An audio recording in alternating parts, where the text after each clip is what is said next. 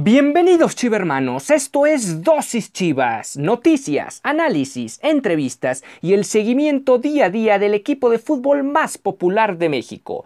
Yo soy Ricardo Romano Corona y diariamente inyectaré tu dosis Chivas. No olvides que puedes sintonizar nuevos episodios de lunes a viernes a través de Spotify, Anchor FM, Apple Podcast, Breaker, Google Podcast y Radio Public. Y sin más que agregar, comenzamos.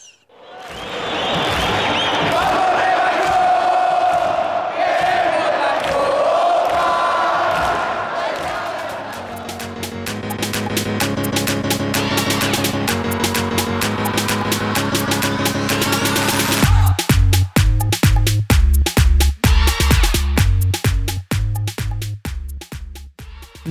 Buen lunes y bonito inicio de semana. El Guadalajara cerró el torneo remontando frente al Monterrey, algo que realmente se veía complicado dado el trámite del partido. Esto es Dosis Chivas, el espacio deportivo del equipo más popular del país. No olvides que puedes sintonizar nuevos episodios a través de las plataformas de Spotify, Anchor FM, Google Podcast, Apple Podcast y Radio Public. Aquí estamos en el tema, el tema de esta de, este campeonato que termina su fase regular. Son 17 semanas las que terminan por ahora en el campeonato y el equipo de Chivas se aproxima a lo que va a ser la ronda de repechaje que se va a llevar a cabo hasta la próxima semana ya que eh, esta semana es fecha FIFA, la selección mexicana viajará a Europa para enfrentar a Corea del Sur y a Japón, mientras tanto habrá microciclo de la selección sub-23 y de alguna manera también habrá eh, duelo en lo que se refiere en otros eh, avatares ya hasta la próxima semana. El Guadalajara de alguna manera eh, ha tenido un torneo hasta cierto punto de altibajos. Hoy vamos a hacer un pequeño balance de lo que ha sido el campeonato de Chivas. Más que nada nos vamos a centrar en el partido frente, frente al Monterrey. Pero realmente ha sido una temporada con ciertos altibajos del cuadro rojiblanco. Eh, hablar sobre el duelo de lo que aconteció el pasado sábado, donde Chivas eh, innovó. En esta ocasión todavía no, no tuvo la oportunidad de estar en la banca el señor Víctor Manuel Bucetich, todavía eh, producto de la, de la situación, no, no, pudo estar en la banca. Y de alguna manera el, el equipo de Guadalajara fue dirigido por sus auxiliares, sus auxiliares, en particular Sergio Almaguer. Y bueno, el partido frente al Monterrey fue apenas la segunda ocasión donde el Guadalajara se ve abajo en el marcador y logra remontar el duelo. Anteriormente habían caído con Santos, les habían anotado dos goles y Chivas nunca pudo regresar. La misma situación contra Puebla. Vuelve a ocurrir esa misma esa misma atenuante, esa misma, esa misma circunstancia frente a los Diablos Rojos del Toluca. Eh, luego, posteriormente, ocurre frente a Necaxa en la jornada 10 y es en ese partido donde el Guadalajara logra una remontada, aunque hay que recordar que el último gol cayó en el último suspiro gracias y cortesía de Alexis Vega. Una semana después se cae frente a América, otro partido donde caen primero en el marcador y no logran reponerse.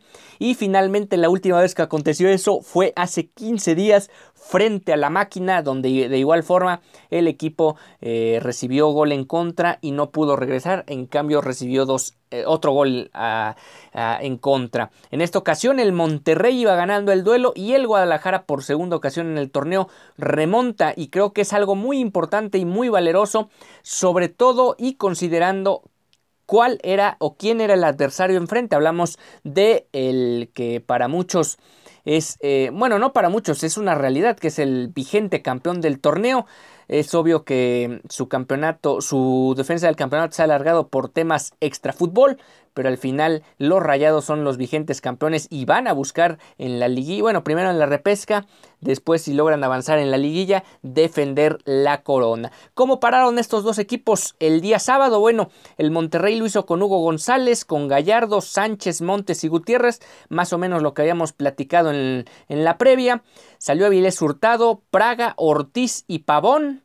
Además, adelante salió Jansen y Aqueloba. El gran ausente el día de hoy fue, eh, bueno, más bien el sábado fue Rogelio Funes Mori quien entraría de cambio posteriormente. Y la sorpresa se dio con el Guadalajara. Ya habíamos hablado en la semana de lo que había sido el gran desempeño en lo general del equipo allá en Ciudad Universitaria, sin centro delantero, llegando tanto Brizuela, Vega, Antuna y hasta el mismo el mismo futbolista este, Angulo habían llegado a la, portería rival de sorpresa y no había tenido referencia de marca la saga central de Pumas, cosa que reditó en dos goles y además en varias oportunidades más que se pudieron haber concretado y probablemente darle la victoria al equipo allá en la Ciudad de México tal cosa no ocurrió. Y en esta oportunidad, Víctor Manuel Ucetich desde su casa sorprendió a propios extraños porque salió con una línea de 5, entendiendo un poco por qué, dadas las circunstancias del adversario, era un rival que sabemos que tiene una calidad técnica en lo individual y probablemente también en lo colectivo que te puede superar, no con facilidad, pero que sí te puede superar en un trámite de 90 minutos. Y bajo ese esquema, Bucetich salió precavido, salió con Sepúlveda, con Mier sobrando como líbero y Briseño por eh, como defensor izquierdo central. En las laterales repitió el Chapo Sánchez y Ponce, aunque en este caso, cuando juegas con una línea de 5, a veces termina siendo hasta más ofensivo o tienes mayor proyección precisamente con los laterales. Y es que al tener cinco jugadores atrás, te da la posibilidad de que los dos laterales puedan largar y tú con tres perfectamente no quedas incluso sin estar mano a mano dependiendo del esquema defensivo del rival. Volvió a repetir con la doble contención con Beltrán y Molina, era fundamental algo que le funcionó muchísimo a Matías Almeida cuando enfrentaba este tipo de rivales y sobre todo en la recta final del campeonato, cuando sabía que los marcadores eran más que importantes. Y adelante, pues digamos, eh, un tridente que se fue repartiendo en ocasiones el centro del área, hablamos de Brizuela, de Antuna y de Vega. Este último fue el que, digamos, terminó por ocupar la zona centro del ataque, aunque no como tal como un delantero nominal. Esa fue la gran variante de, de Víctor Manuel Bucetich. ¿Cuál fue el resultado, digamos, en términos generales? Realmente el equipo no tuvo mucha llegada, no tuvo la misma intensidad y la mismo, el mismo pressing que mostró frente a los Pumas, pero sí, sí demostró que tenía la capacidad de, de estar bien parados atrás y realmente, ahora lo vamos a mencionar cuando volvamos de la pausa, realmente el gol de Monterrey cayó en una pelota parada no tanto por un error del esquema táctico que presentó el rebaño para este partido. Vamos a una pausa y volvemos con los detalles del duelo allá en el Akron.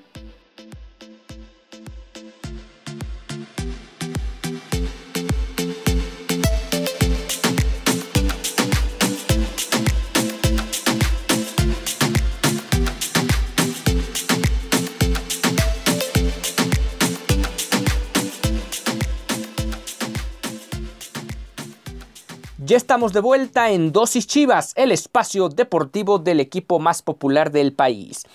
Llegadas esporádicas, eh, un tanto circunstanciales de ambos equipos en la primera media hora del partido, se disputaba mucho el balón en el medio campo, trataba a veces el Monterrey, poco menos el Guadalajara, de saltar la línea y buscar que sus, sus delanteros pudieran eh, bajar la pelota y tratar de generar fútbol. Tal situación no se dio con regularidad.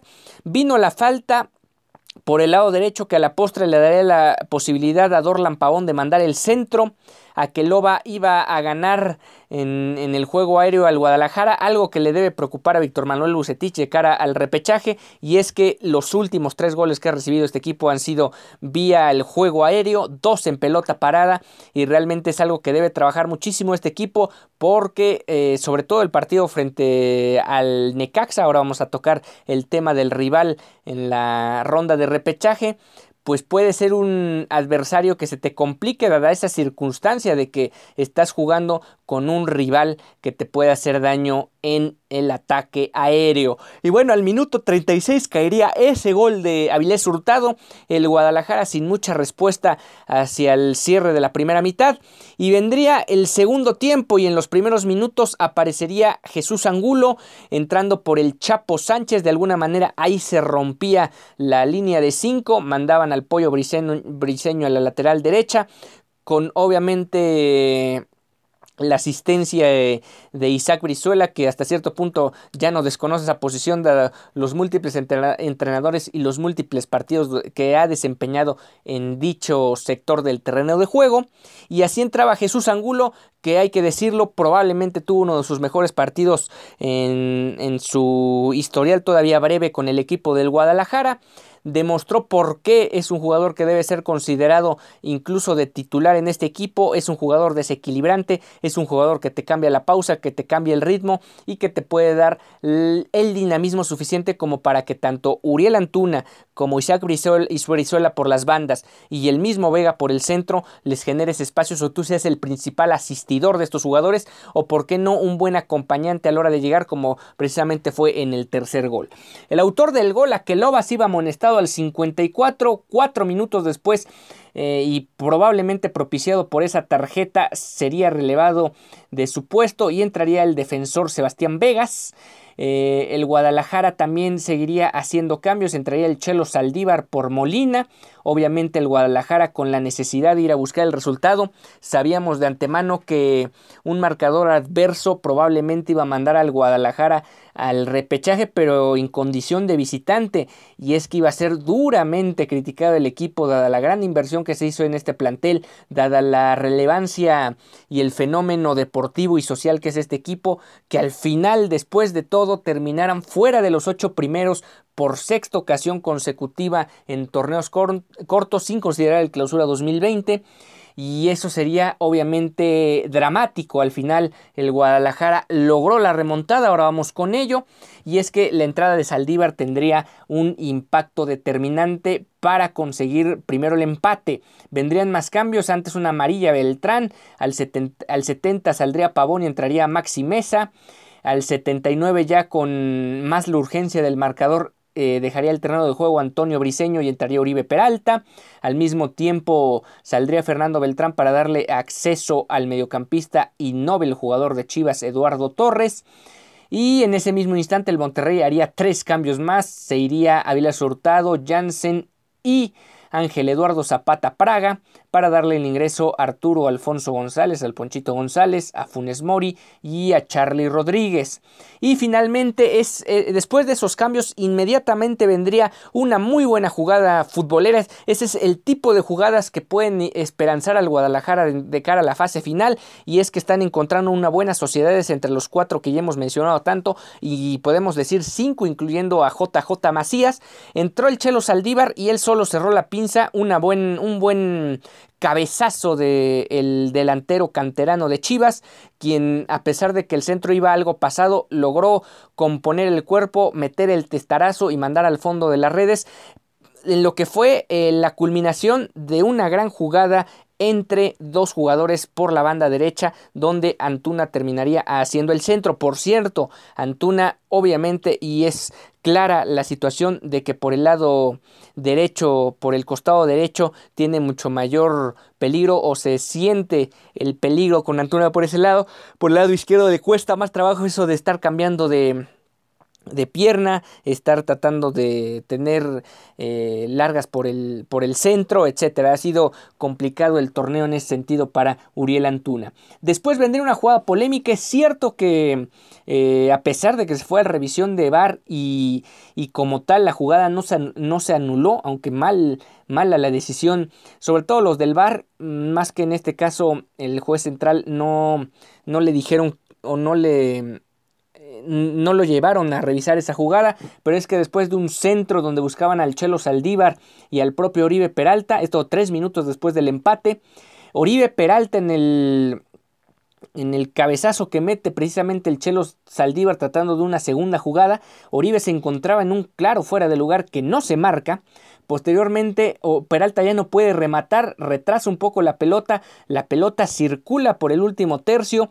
le cae a Vega de una y Vega, como suele acostumbrarnos con la playera de Chivas y también desde que estaba con Toluca, tal vez anotará pocos goles en comparación de otros delanteros en el fútbol mexicano, pero cada vez que anota gol Alexis Vega suele hacerlo con una calidad técnica y un y, una y, un disparo, un remate que termina siendo espectacular como fue aquel gol de Vega. Y ya con eso el Guadalajara le daba la, vuelta al partido y lo que terminaba por ante un Monterrey desconcertado porque realmente se perdió en los últimos 10 minutos, más allá de que Chivas con todos los cambios que había realizado en la segunda mitad no terminaba por profundizar ni por generar mucho peligro en la portería de Hugo González. Fue en los últimos 10-15 minutos cuando el Guadalajara se encontró sus mejores opciones ante un Monterrey desconcertado. Vino el gol que, digamos, de alguna manera o hasta cierto punto, no va a dejar de ser polémico el segundo gol, pero hasta cierto punto eh, le da, eh, le quita un poco de polémica a mis ojos a lo que fue eh, la segunda anotación. Y es que Jesús Angulo en otra buena jugada por el centro logra quedar en un desequilibrio mano a mano con el portero, estrella la pelota en el larguero, la pelota le cae de rebote, afortunadamente cerca de él mm, y sobre todo con la ventaja para poder rematar y sin portero de por medio Angulo marcaría el tercero y definitivo y con esto el Guadalajara ganaría el duelo frente a Rayados, un equipo de Rayados que es el adversario que Chivas ha vencido en mayor número de ocasiones, hablamos de 24 triunfos en la era de torneos cortos, es el rival que más veces el Guadalajara ha vencido eh, desde que existe el torneo de, el, bueno, sí, el, torneo con, eh, con el formato de torneos cortos. Y bueno, ¿cómo queda la tabla general después de la victoria de Chivas? Eh, queda con León a la cabeza, era el líder desde hace tres fechas. Los Pumas con su victoria frente a la máquina en una remontada frente al Cruz Azul logran el, subliderato. El América queda tercero después de empatar con Bravos. Eh, Cruz Azul queda relegado al cuarto lugar y lamentablemente tanto, tanto Monterrey como Tigres no pudieron aprovechar el revés de la máquina para meterse a la liguilla de forma directa y ambos equipos jugarán el repechaje la próxima semana. Monterrey eh, lo hará frente al equipo del Puebla que ganó por la mínima frente al San Luis y con eso le alcanzó junto con el eh, combinado con el empate de Juárez para meterse a la doceava y última posición para jugar el repechaje. Tigres recibirá la visita de los Diablos Rojos del Toluca que empataron con el León. Y finalmente Chivas jugará frente al Necaxa. Ya hablábamos hace un poco, hace, unos minutos sobre este duelo que se había dado en la jornada 10. Bueno, se van a volver a ver las caras, pero en esta ocasión en Guadalajara. Y finalmente Santos recibirá a Pachuca. Bueno, vamos a una pausa y regresamos.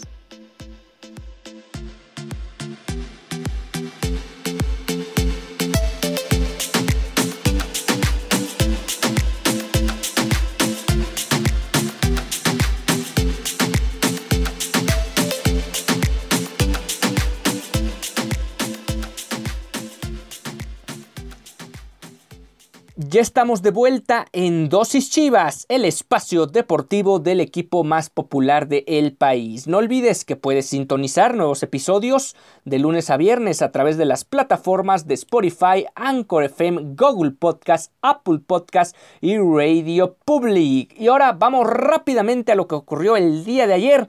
Mañana seguiremos hablando del partido frente al Monterrey y ya nos iremos poco a poco conforme vayan avanzando los días, adentrando al duelo frente al Necaxa, donde te jugarás el todo por el, todo. Pero mientras vamos a hablar sobre el equipo femenil que se va de 9-9, 9 puntos posibles y fueron los 9 que consiguió en la semana pasada el equipo femenil y es que fue a golear al Cuauhtémoc, al equipo del Puebla, 5 goles por 0 al mediodía allá en la capital, en la Angelópolis, en la capital poblana. Esto dentro de la actividad de la jornada 15 del Guardianes 2020. Y es que con esto eh, Chivas Femenil alcanza el subliderato momentáneo con 38 puntos. Eh, vamos a esperar qué ocurre el día de hoy con los duelos entre, bueno, los que va a sostener Rayadas y Tigres. No se enfrentan entre ellas, pero tienen duelos en particular. De momento, Chivas es segundo de la tabla. Eh, más temas a destacar de este duelo. Bueno, la portera Blanca Félix alcanza los 100 partidos con la playera rojiblanca. Gran dato porque es una liga de reciente creación y ya llegar a 100 partidos, eso demuestra la, la regularidad, la confianza y el buen desempeño que ha demostrado Blanca Félix bajo los tres postes del cuadro rojiblanco. Los goles cayeron a los 10 segundos que que, inició el partido. Bueno, Carolina Jaramillo sacó un cañonazo que logró alcanzar a rechazar la portera de, de Puebla, pero de ahí ya se empezaba a notar cuál iba a ser el, el, el, accionar o más bien el trámite del duelo. Al minuto 14 vendría el, el gol de, el primero de dos de, Nicolás, de Nicole Pérez, quien anotaría eh, en un centro de cabeza y con esto podría marcar el primer gol del partido. Un minuto después, Miriam García apareció sin marca dentro del área en el cobro de un tiro de esquina, pelota que no pudo llevar dirección a portería. El segundo gol fue cortesía de Carolina Jaramillo al 32, un disparo cruzado que fue imposible para la guardameta poblana. En el tercer, el tercer gol cayó en, los, en el ocaso del primer tiempo, otra vez cortesía de Nicole Pérez, quien probó suerte de larga distancia, ha notado goles de esa manufactura y venció a María José López y con esto el equipo de Chivas iba cómodamente al descanso 3 por 0. La goleadora absoluta del equipo se hizo sentir en el marcador al 58. Eh, bueno, esa fue la primera que, que tuvo para, para tratar de, de anotar el, eh, un gol en su, en su cuenta personal. Hay que recordar que es la máxima anotadora del equipo. El cuarto gol caería cinco minutos después al 63, cortesía de Anet Vázquez. Y finalmente, al 89, el marcador electrónico tendría su número definitivo con el quinto gol, gracias a una a una pena, una, sí, una falta en contra de Jocelyn y con esto vendría Andrea Sánchez a ser válida la pena máxima y con esto el equipo de Chivas se iba con la victoria. Veremos ahora que le restan dos partidos, sí, dos partidos a este campeonato.